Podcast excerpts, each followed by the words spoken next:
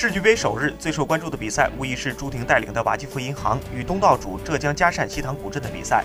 场上现任女排国家队长首次在国际赛场中面对中国俱乐部，场下中国排球圈的名人们也齐聚一堂，一同享受这个大聚会带来的欢乐。国际排联名誉主席魏纪中、前中国女排主教练陈忠和、排管中心副主任赖亚文、黄金一代名将赵蕊蕊和周苏红和三届奥运元老魏秋月，这些耳熟能详的名字都出现在了绍兴世俱杯的看台上，无疑给世俱杯的赛场增添了又一道别样的风景线。